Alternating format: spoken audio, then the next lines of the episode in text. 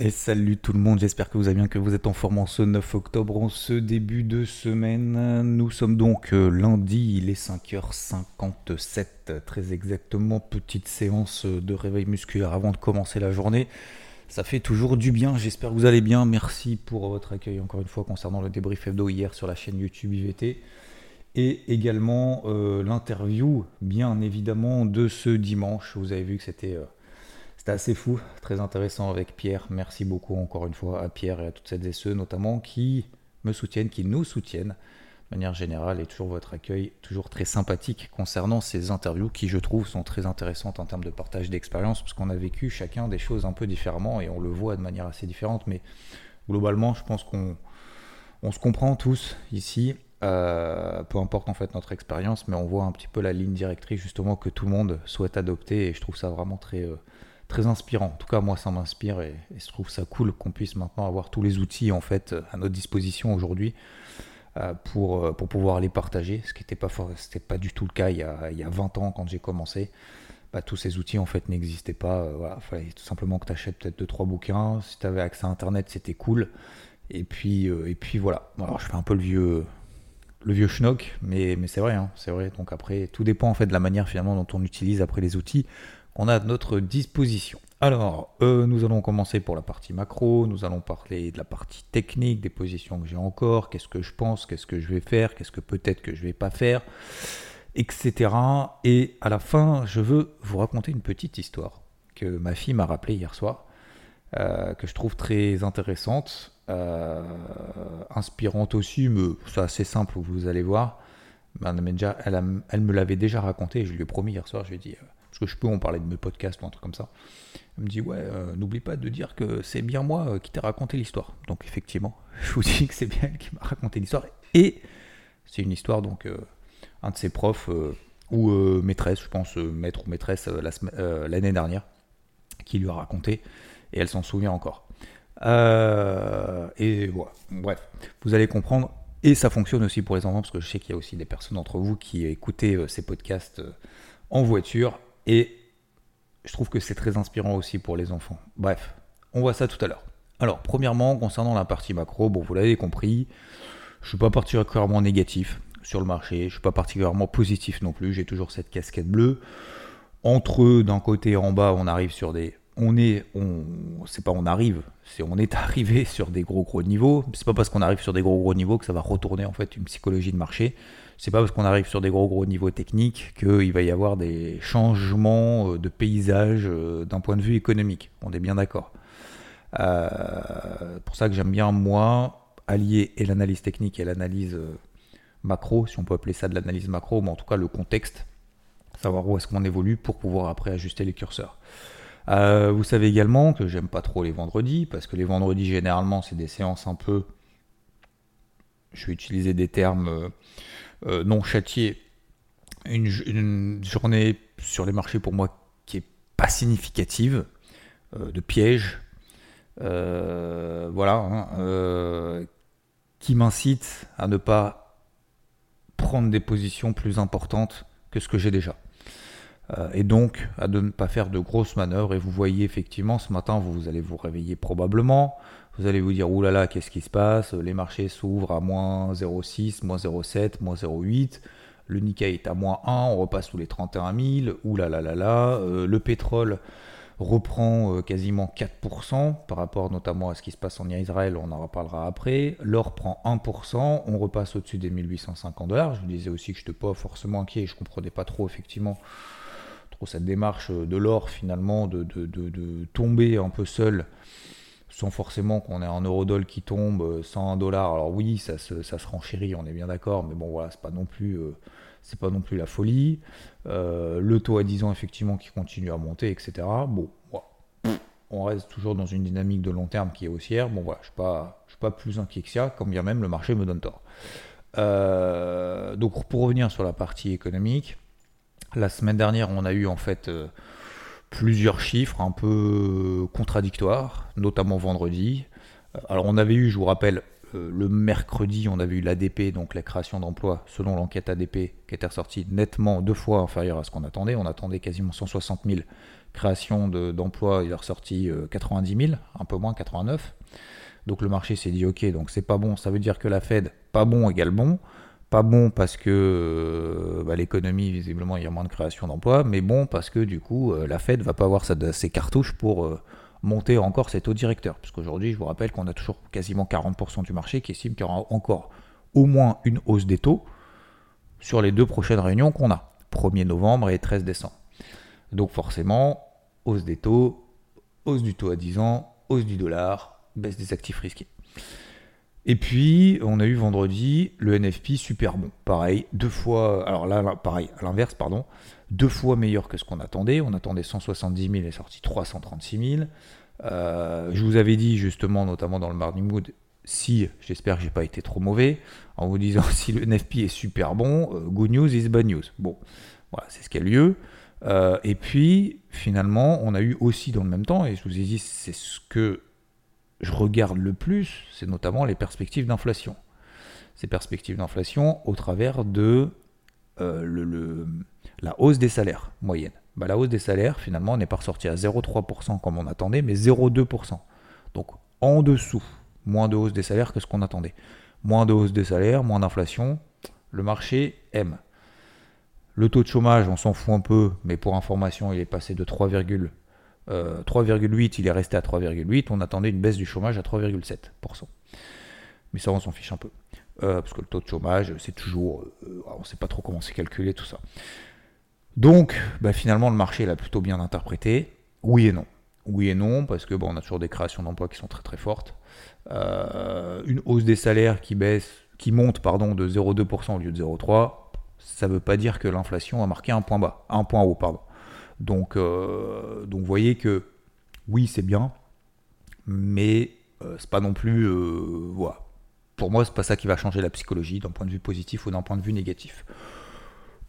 Pour autant, on a des marchés qui ont bien apprécié vendredi, qui se sont un peu emballés. Vous avez vu, on a mis des grosses bougies vertes et tout. Mais, comme d'habitude, et d'ailleurs, vous l'avez vu dans le débrief hebdo, parce que je crois que c'est, pas toi, Calculor, oui, je sais pas si tu écoutes le Morning Mood ou pas, euh, qui a fait effectivement une remarque très intéressante, et je pense que vous êtes bien évidemment euh, très très nombreux à l'avoir vu, c'est que quand je fais mon débrief hebdo du dimanche, je ne tombe pas. Il y en a certains qui croient que je fais du live. Euh, il y en a encore qui croient que je fais du live, il y en a encore qui croient que je, fais le tournage le dimanche matin avant de me lever, et qu'à 10h c'est publié. les gars, il y a quasiment deux jours de boulot hein, pour faire ça même si j'ai envie de level up, même si j'estime qu'on peut faire encore plus, encore mieux, machin, d'un main, il y a quand même énormément de travail. Euh, je suis pas là pour parler du travail, je suis là juste pour expliquer juste le truc. Donc le tournage, quand je fais, euh, quand je tourne la vidéo, quand je parle, quand je vous parle, euh, je, fais, le truc le vendredi. Donc les marchés sont pas fermés. Donc au moment où je le fais, je peux pas savoir si les marchés prennent 2% ou s'ils perdent 2%. D'accord? Comme ça a été le cas d'ailleurs le vendredi de la semaine d'avant. Et eh ben, effectivement, vous avez probablement entendu que je mettais des niveaux de polarité sur les 4270, 4003, sur le SP500, sur les 7050, euh, sur le CAC, etc. Et effectivement, ou même sur le, sur le Dow Jones, hein, 33002. Euh, on, était on, a, on l'a clôturé à 33004, on était à 33550. ok? Et je vous disais pareil aussi sur le Nasdaq, 14009. Euh, à peu près comme zone de polarité. Eh bien, qu'est-ce que je veux dire? Oui, on est effectivement au-dessus de cette zone de polarité. Mais c'est pas parce qu'on est au-dessus des zones de polarité, ça y est, que c'est la fête du slip. Oui, je vais garder ces zones de polarité. Et oui, effectivement, ce matin, on est en dessous de ces zones de polarité. Donc ça veut dire quoi? Ça veut dire concrètement, et je suis d'ailleurs encore à l'achat sur le Nikkei, qui rebaisse un peu, un peu d'ailleurs cette nuit, qui a perdu 200 points, 300 points. Euh, même un peu plus, 300 points. Euh, je suis encore à l'achat d'ailleurs, peu importe.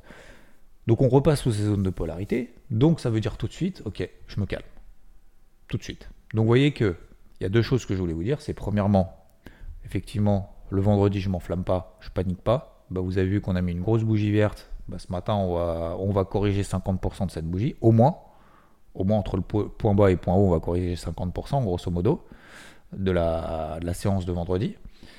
Euh, et deuxièmement, bah, c'est pas parce qu'effectivement on a un gros mouvement en fait euh, en vendredi que ça va être euh, ça va être le sens à privilégier pour la semaine suivante.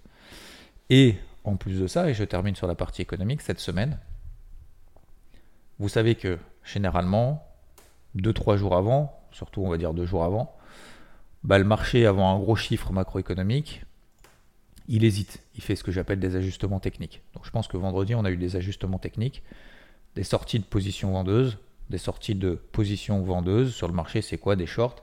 C'est des positions à l'achat opère sur le marché pour pouvoir clôturer nos positions à la vente.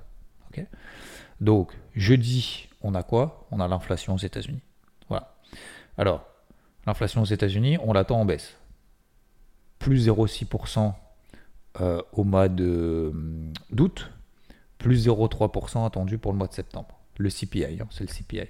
Donc on devrait passer à une inflation de 3,7. Vous vous souvenez, l'inflation était passée de 3,2 à 3,7%.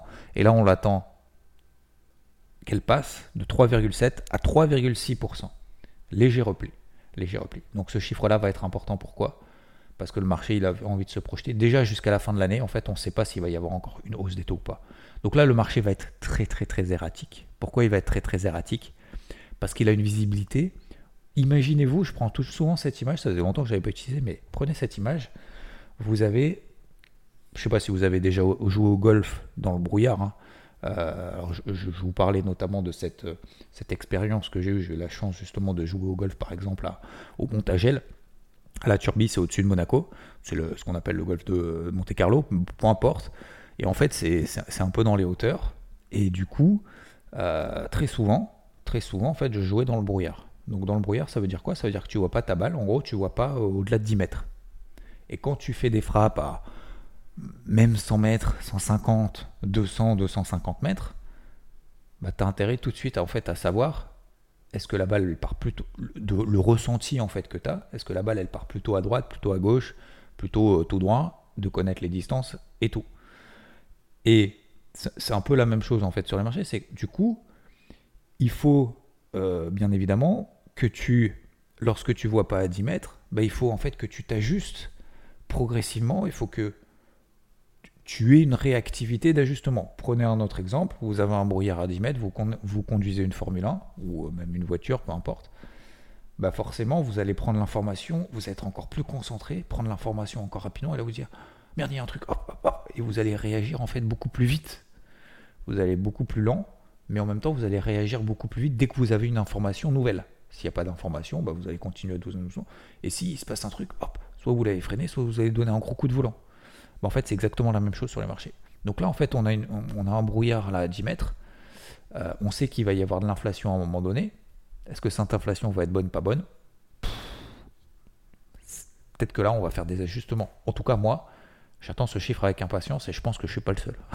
je pense que globalement, le marché, il a besoin de ça pour se dire ok, il n'y aura pas de hausse des taux, les taux vont se détendre, le dollar va se détendre, hop, hausse des risqués. Et donc, en fait, je pense qu'on est dans ce contexte-là. Donc, ça, c'est jeudi, d'accord, à 14h30. 3,6% contre 3,7% le mois précédent attendu. Donc, aujourd'hui, et pour reprendre cette partie technique, de manière très simple, je vais faire très simple aujourd'hui, on est passé effectivement sous, mes zones de polarité. D'ailleurs, au moment où je suis en train de parler, on est 25 euh, points sous les 33 002 sur le Dow Jones. 33 002, c'était ma zone de polarité. Pour moi, je vais prendre simplement, et vous regardez tout ce qu'on a eu cette nuit, tant qu'on est effectivement en dessous des plus hauts qu'on a fait cette nuit, hein, ouverture vers minuit, une heure là, euh, tant qu'on est en dessous, au-dessous, en dessous, euh, donc ça nous donne 4285 sur le SP500, 33260 sur le Dow Jones. Euh, alors le Nasdaq est plus fort. Encore une fois, si vous voulez acheter un truc, à mon avis, il vaut mieux acheter du Nasdaq que du. Alors j'ai pas pas encore beaucoup de Nasdaq. J'ai plus d'ailleurs de SP500 que de Nasdaq. Mais effectivement, le Nasdaq, je pense que ça va être vraiment celui sur lequel je vais me focus pour chercher des achats. Parce que, comme je vous l'ai dit dimanche dans le débrief hebdo, 14 500 sur le Nasdaq, il tient très très bien. Il a perdu 9%, mais il reste à plus euh, combien depuis le début de l'année? Alors, je sais qu'il a progressé de 40, 50%. Euh, On est quasiment à plus 40% depuis le début de l'année. C'est toujours le plus fort. C'est assez étonnant parce qu'on a en plus une reprise un peu du dollar, euh, du taux à 10 ans et tout. Mais, euh, mais je trouve que, enfin, c'est pas je trouve, c'est le Nasdaq est plus fort. Donc s'il y a un truc à payer, peut-être qu'effectivement c'est le Nasdaq. Ça peut changer effectivement de vapeur, mais je pense que si on a une bonne nouvelle au niveau de l'inflation, je pense que le Nasdaq déjà qui tient très très bien alors qu'on a un taux à 10 ans et un dollar qui monte, euh, si en plus de ça on a un chiffre d'inflation jeudi qui est bon, et ben, je pense que les 14009, on va les. Vous savez, c'est cette petite zone de résistance qu'on a depuis 2-3 semaines là. Ça correspond en plus à la moyenne mobile à 20 jours. Si on passe là au-dessus, pour moi, c'est vraiment la grosse polarité de la semaine. On, peut, on peut rapidement faire les ATH. Je dis pas qu'on. Mon objectif, c'est pas de dire euh, on va faire les ATH, euh, ça y est, je repasse positif, c'est sûr. Et je, je parle pas, je pars pas du tout en mode conviction forte, attention. Hein. Je dis juste que j'ai une casquette bleue. Pour le moment, je vois que le Nasdaq qui tient les 14005, il est plus fort que ses copains. Ça, c'est un constat. Donc concrètement, je fais quoi?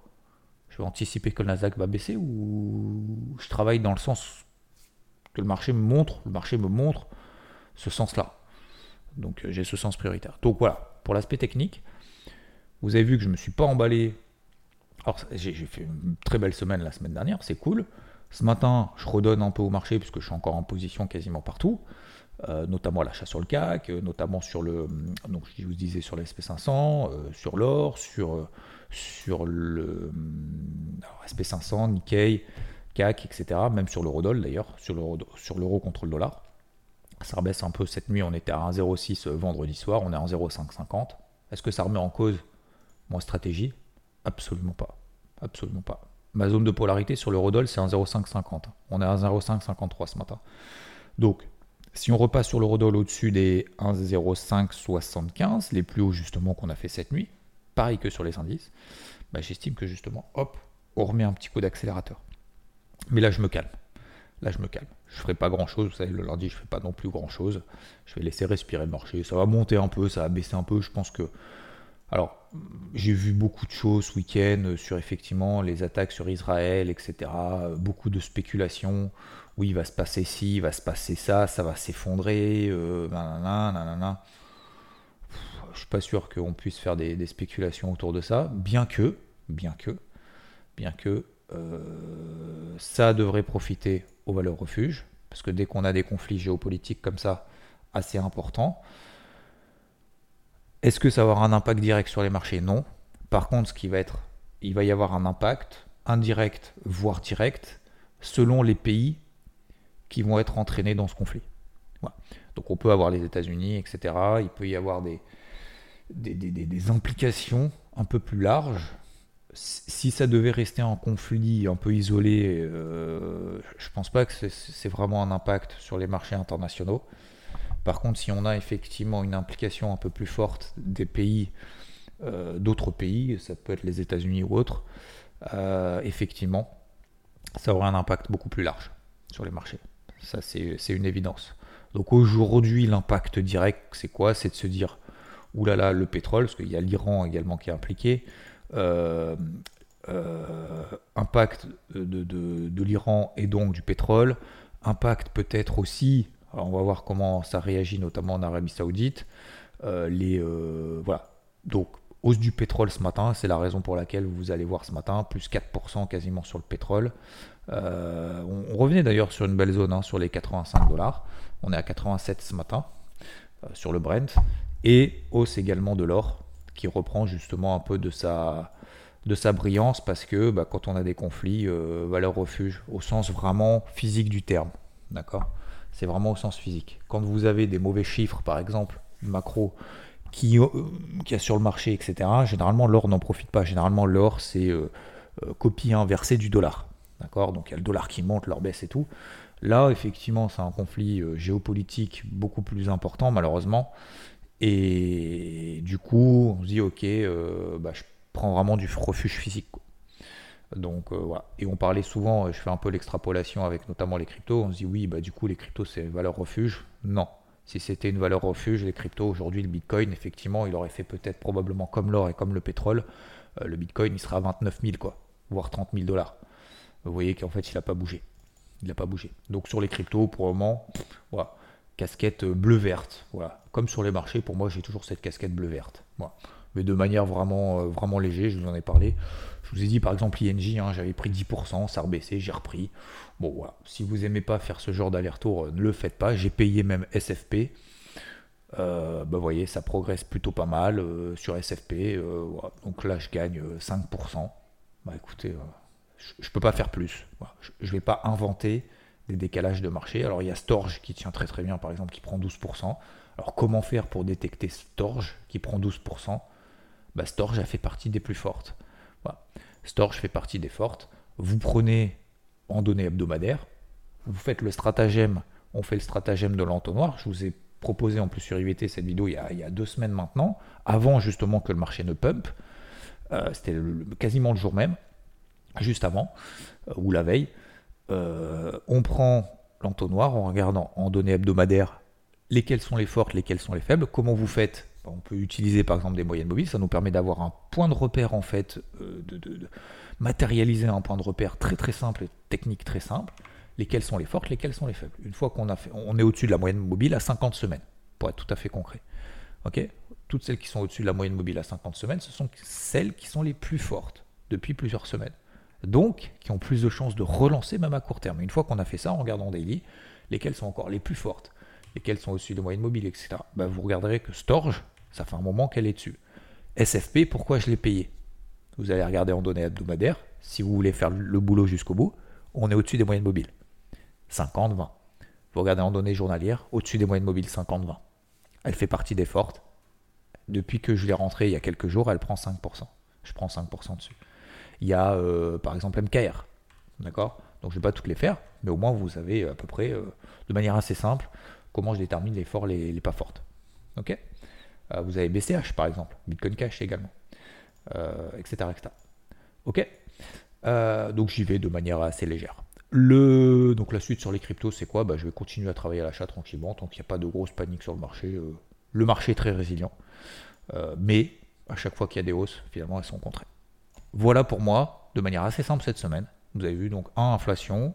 Deux, effectivement, on est passé sous les polarités, je ne m'excite pas. Je suis toujours à l'achat, mais voilà, c'est le biais que j'ai décidé de prendre.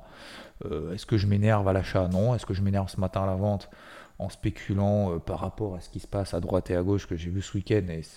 C'est pas que ça m'énerve, mais je, je, vois pas comment on peut en prendre des grosses décisions sur le marché, sur des conflits. enfin, moi en plus, j'y connais rien, mais au-delà de ça, je veux dire, on peut pas spéculer euh, sur le marché sur des choses en fait dont on ne maîtrise pas, quoi. Après, je, sais pas si, vous maîtrisez quelque chose, bah, tant mieux. Mais je suis pas sûr que ça nous donne finalement la vraie direction de marché. Ça va effectivement raviver, probablement des, des, craintes et des inquiétudes, certes, mais de là à prendre de grosses décisions sur le marché, je suis désolé. Et pourtant, malheureusement, j'en ai traversé des. En étant sur le marché depuis maintenant quand même pas mal de temps, euh, j'en ai traversé des choses assez graves, que ce soit euh, des crashs aériens, euh, que ça soit les tsunamis, etc. Alors j'ai traversé au travers des marchés, bien évidemment, hein, pas de manière directe, mais euh, systématiquement, quand j'ai vu justement des gens, et moi j'ai jamais été en faveur de ça, justement de, spéculer par rapport à ça, euh, je parle de spéculer, je parle pas de la spéculation de euh, il y a un drame, faut pas, faut pas penser marché, etc. Ça n'a absolument rien à voir. Ça n'a absolument rien à voir. Je dis juste de manière complètement neutre, justement par rapport à ce qui se passe sur les marchés, eh bien, à chaque fois, quand j'ai vu des gens qui ont dit oui, alors peut-être qu'il y a ça, s'il y a ci, il y a ça, euh, il y a cette catastrophe naturelle ou pas, ou humaine, ou peu importe, euh, et donc il va se passer ça sur le marché, donc ça veut dire que le marché il va aller là, on va faire. Enfin, non, enfin, tu, tu peux pas. Et systématiquement, systématiquement, mais 100% du temps quasiment, ça m'a montré quasiment l'inverse sur le marché. Vous avez vu, on avait eu notamment le Covid, catastrophe pour l'économie tout s'est boité, ouais, ça va à zéro, nanana, nanana. Et puis finalement, euh, puis finalement, en fait, derrière le marché est reparti. Donc, euh, il y a des ajustements qui se font, il y a des créations, des, des, sont des catalyseurs au sens propre du terme sur le marché. Voilà, tout simplement. C'est pour ça que vous voyez l'or qui réagit sur les 1810. Est-ce que le fait que l'or repasse au-dessus des 1850, ça y est, c'est reparti, on va à 2000 Vous voyez ce que je veux dire? Vous pouvez vous projeter vraiment? Je pense pas. Je pense que ça nous permet de comprendre le contexte et nous dire, ok, ah bah alors en fait ça lui permet de tenir justement cette zone des 1810-1820. On en avait parlé en plus, hein, cette zone. Vous l'avez dans le carnet de bord, hein. vous l'avez dans le carnet de bord, je l'invente pas. Hein. On en avait parlé. J'arrive pas, j'arrive pas à comprendre effectivement est-ce que comment l'or peut vraiment se poiter plus quoi. Vous voyez ce que je veux dire? Et en plus c'est un gros niveau. Et en plus c'était 50% de retracement de toute la hausse qu'on a connue entre le mois d'octobre et le mois d'avril. Voilà pour euh, cette semaine, pour, pour ce petit cadrage. La conclusion de tout ça, c'est faire simple. J'ai des polarités. Je me mets des alertes juste au-dessus justement des plus hauts qu'on a fait cette nuit. Ok, un peu partout. Si on repasse là au-dessus, bah, comme je l'ai dit, je vous ai dit dimanche, hein, bah, je mettrai une casquette verte un petit peu plus prononcée. Tout simplement. Ajuster les zones de polarité un peu au jour le jour. C'est-à-dire que voilà, au jour le jour, vous dites ok, moi j'avais tel niveau, etc. J'ai cette direction, cette ligne directrice prioritaire. Et une fois que j'ai cette ligne directrice prioritaire, je les ajuste en fait progressivement par rapport aux éléments que je vois sur le marché. Je termine. Je voulais vous remercier encore une fois de l'accueil de, l'interview de, dimanche, de samedi, plus le débrief hebdo de, samedi, de dimanche. Putain, je vais arriver. Je sais même plus quel jour on est. On est lundi 9 octobre, jour très important. Pour ceux qui auront l'information un peu plus tard. je n'en dis pas plus parce que je veux pas trop. Voilà. Euh, je sais, c'est assez mystérieux, mais bon, vous verrez. Merci à ceux qui ont réagi, comme euh, Jérôme, donc euh, sous, les, sous les podcasts. Hein, vous pouvez pour réagir sur les morning moods, sous les interviews et tout. Merci à Damien, merci à Grise75, merci à Richard, merci à Olivier, bien évidemment, et à tous les autres. tac, tac, tac. J'avais une question avant de vous parler justement de cette petite histoire que ma fille m'a racontée et qui voulait absolument que je euh, Esteban qui pose une question. Pour un débutant, tu conseillerais quoi? Plus du paper trading? Pour master son plan, je pense masteriser, je pense son plan. Alors, il me demande plus en gros si euh, vaut mieux commencer par faire du paper trading, donc en gros euh, compte démo, ou des mini portefeuilles pour la psychologie. Vous connaissez mon avis? Visiblement non. Je vous donne mon avis. Si vous voulez commencer, si vous voulez faire du paper trading, du compte de démonstration, faites-le juste pour maîtriser la plateforme la taille de position, etc. C'est tout. Ou l'aspect technique de la plateforme, comment on achète, comment on vend les futurs, nanana, pas les futurs, les CFD, les trucs, les. Alors les frais, je pense, je suis même pas sûr qu'en compte des mots on a des frais. C'est tout. Donc en gros, ça va vous durer une, journée, deux journées, une semaine maximum. Trader le marché sur du compte de démo, pour moi, ça ne sert absolument à rien. Vaut mieux mettre de l'argent qu'on est prêt à perdre, bien évidemment. Vaut mieux utiliser les tailles de position les plus faibles possibles, même, mais ne pensez absolument pas euro, euh, dollar, euh, nanana. Même pourcentage, même pourcentage à la limite. Je suis pas sûr que ce soit vraiment très intéressant, mais bon. Même moi, pour, mon trading, euh, j'utilise. Alors, les, pourcentages, je, les connais bien évidemment, mais je vais pas regarder cette semaine, j'ai gagné tant. ce mois-ci, j'ai gagné tant, nanana. Ou j'ai perdu tant. En termes de pourcentage. Parce qu'en fait, c'est intuitif, déjà on le sait.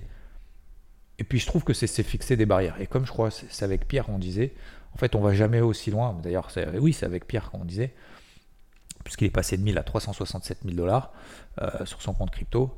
Comme on disait, en fait, on va jamais aussi loin que lorsqu'on ne sait pas où l'on va. Et donc c'est pour ça qu'il est passé de 1000 à 367.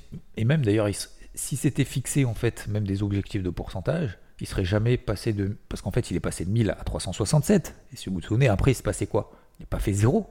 Il s'est arrêté à 50. Il a fait 1000, 50 000. C'est déjà monumental, hein. c'est x 50. Hein. On va dire, ah ouais, mais c'est dommage parce que du coup, t'es pas sorti. Non, mais les gars, on sortira jamais au point bas ou au point haut. Hein. On rentrera jamais au point bas et sortir au plein haut à chaque fois. Hein. C'est mort. Hein. ce truc-là, c'est mort. Si c'est si la quête du Graal que vous voulez faire, vaut mieux arrêter tout de suite parce que vous allez être déçu. Vaut mieux se dire je vais aller gagner euh, les Jeux Olympiques. Je pense que c'est plus, c'est plus atteignable que de choper tous les points bas ou les points hauts sur tous les actifs non-stop à du tam aeternam. C'est, plus accessible. Donc, euh, pour moi, pour répondre à ta question Esteban, non. Pour moi, faut faire du, faut faire du vrai compte. Même si tu mets 200 euros, même si tu mets 100, 1000, j'en sais rien, quel est tes moyens, peu importe. Vaut mieux mettre l'argent dont tu es prêt à perdre parce que tu vas voir que psychologiquement, ça va te ruiner tous les au début, ça va te ruiner tout ce que tout ce que tu as appris euh, sur ton paper trading. Tu vas faire euh, tu vas faire des trucs de merde. Par contre, il faut derrière avoir la discipline pour pouvoir faire mieux. Donc pour moi non. Pour moi le paper trading, c'est juste pour euh, les plateformes. Je, termine avec l'histoire, je vois que ça je fais 29 minutes déjà en lundi matin, c'est cool. Donc en fait, on parlait notamment, et pour cette petite histoire, pour les enfants, pour nous aussi les adultes, bien évidemment. je sais plus pourquoi on parlait de ça, mais on me disait, ah, papa, ouais, je te raconte une histoire, euh, même si je sais, je l'ai déjà raconté 40 fois, parce qu'on parlait notamment, et moi je suis toujours inspiré. euh, je, vous parlais la semaine dernière, notamment, vous savez, quand on se fait critiquer et tout, c'était notamment par, exemple par, par, rapport à ma fille, justement, où elle fait de l'athlétisme et du coup, elle apprend des nouveaux trucs. Elle fait notamment du. Elle a appris donc du coup à faire du. à 10 ans, hein, faire du lancer de, javelot. Je n'ai jamais vu un javelot de ma vie en vrai. Je n'ai encore moins touché et encore moins essayé de le lancer. Effectivement, bah, il y en a en fait qui sont dans ce truc d'athlétisme depuis maintenant plusieurs, euh, peut-être même plusieurs années d'ailleurs, et qui savent lancer un. Sauf qu'en fait, bah, forcément, dans le bras, euh, peut-être aussi moins de force que les autres, parce qu'on n'a jamais fait. Et voilà, c'est jamais entraîné, euh, jamais lancé. Elle, lance le javelot, il se plante pas, elle fait même pas 3 mètres avec. et on lui dit putain, mais. Et justement, il y a quelqu'un à côté, qui, un enfant, hein, qui dit putain, mais t'es vraiment nul. Et là, je lui dis si quelqu'un te dit ça, tu vas voir que le gars, lui, va se faire défoncer. Parce que dans la vie, si tu tires les autres qui sont pas bons vers le bas, en fait, tu n'arriveras jamais dans la vie. C'est mort. C'est mort. Donc, je lui dis, c'est pas grave, continue, continue. C'est dur, hein. C'est dur, hein. Les enfants, ils sont durs entre eux, hein. sincèrement, avec tout ce qu'on voit, tous les, trucs et tout. Bref, je vais pas extrapoler ça. C'était pas trop l'objet du truc. Et donc, je lui disais, mais tu sais, déjà, un, ça t'intéresse pas, puisque tu vas pas te tirer vers le haut. Donc, ça, tu rayes tout de suite. faut que tu saches t'entourer, en fait, des personnes. Et à l'inverse, tu lui dis, bah, effectivement, il va falloir que tu progresses, que tu t'améliores et tout. Sache, euh, effectivement, ma fille, que moi, j'ai jamais fait de de labo. Et j'admirais toujours quelqu'un qui essaye de sortir de sa zone de confort. A l'inverse, je connais des personnes qui sont proches, qui ne sortent jamais de leur zone de confort. Des amis qui étaient proches, qui le sont moins maintenant, qui sortent jamais de leur zone de confort, qui euh, vivent chez leurs parents à plus de 40, 40 ans, qui n'ont jamais osé faire des trucs parce que la peur de peut-être se tromper, et qui aujourd'hui en fait se retrouvent un peu, un peu seuls quoi un peu seul et bah, du coup tout est un problème. Sortir, c'est un problème. Marcher, c'est un problème. Faire du sport, c'est un problème. Euh, voilà, et on devient hypochondriaque, on devient, etc. etc. C'est dur par la peur du regard des autres. Donc, elle me raconte cette petite histoire, et je termine là-dessus. Elle me dit, bah, en fait, c'est un père et son fils qui vont au marché, qui se rendent au marché et qui, euh, qui vont avec un âne pour leur permettre justement de porter les choses et tout. Et donc, bah, ils, vont, ils vont au marché, euh, le père et son fils, ils vont au marché et tout. Et puis, bah, le père, euh, il monte sur, l'âne. Et, le fils est à côté, justement, pour, voilà, pour aller au marché. Le fils est à côté, il marche, et le père est sur l'âne, et il, rencontre justement trois fermiers qui, qui, les voient passer. Et ils se disent tous oh, T'as vu le père, oh là là, quelle ingratitude il laisse son enfant, le pauvre, marcher à côté, euh, à, côté de l'âne, alors que lui, il est au-dessus, euh, qu'il est sur l'âne. Le lendemain, donc le père et le fils, ils s'entendent les critiquer et tout, il dit, bon, bah, on, va faire on va faire autrement. Du coup, il retourne au marché, et cette fois, c'est le fils qui est sur le... Son fils qui est sur l'âne, et le père qui est à côté. Il marche à côté. Et là, il, rencontre, croise d'autres personnes, d'autres personnes qui disent Oh, mais t'as vu, euh, oh là là, le fils il est à côté, le pauvre vieux monsieur il est à côté euh, en train de marcher alors que le, jeune qui a encore euh, toute sa force, toute son énergie, il est sur l'âne. Oh, t'as vu, le fils, aucun respect pour les, pour les personnes âgées, aucun respect pour ses parents et tout. Grosse critique. Ils rentrent le lendemain, qu'est-ce qu'ils font? Eh ben le père et son fils, ils se mettent sur les deux, les deux sur l'âne. ok? Et là, ils se disent, et là, les passants, ils voient, ils disent, oh, le pauvre âne et tout, euh, il, va, euh, il va mourir, euh, c'est ingrat pour le pour l'âne. Enfin, c'est pas possible d'être à deux sur un âne, mais le pauvre. Et puis, ils rentrent. Ils rentrent, et puis le lendemain, qu'est-ce qui se passe? Ben, Ils font l'inverse. Ils se mettent les deux à côté, parce qu'ils disent, bah, l'âne, du coup, il, est, il est en train de souffrir. Et là, croisent des passants. Et on leur dit, mais ils sont complètement bêtes, ils l'utilisent même pas, ils marchent à côté, ils s'en servent même pas. Il y en a au moins, qui, au moins un des deux qui devrait être dessus. Et puis finalement, ils rentrent, ils rentrent, et le lendemain, qu'est-ce qu'ils font? C'est eux qui portent l'âne, les deux. Et mais ils sont complètement débiles, t'as vu, il faudrait les envoyer à l'asile. Ils portent un âne, sont complètement barrés. Et en fait, quoi que vous fassiez, finalement, dans la vie, vous serez critiqué d'une manière ou de l'autre. Peu importe ce que vous ferez. Je vous laisse là-dessus. Je vous souhaite une, très belle journée. Grosse bise.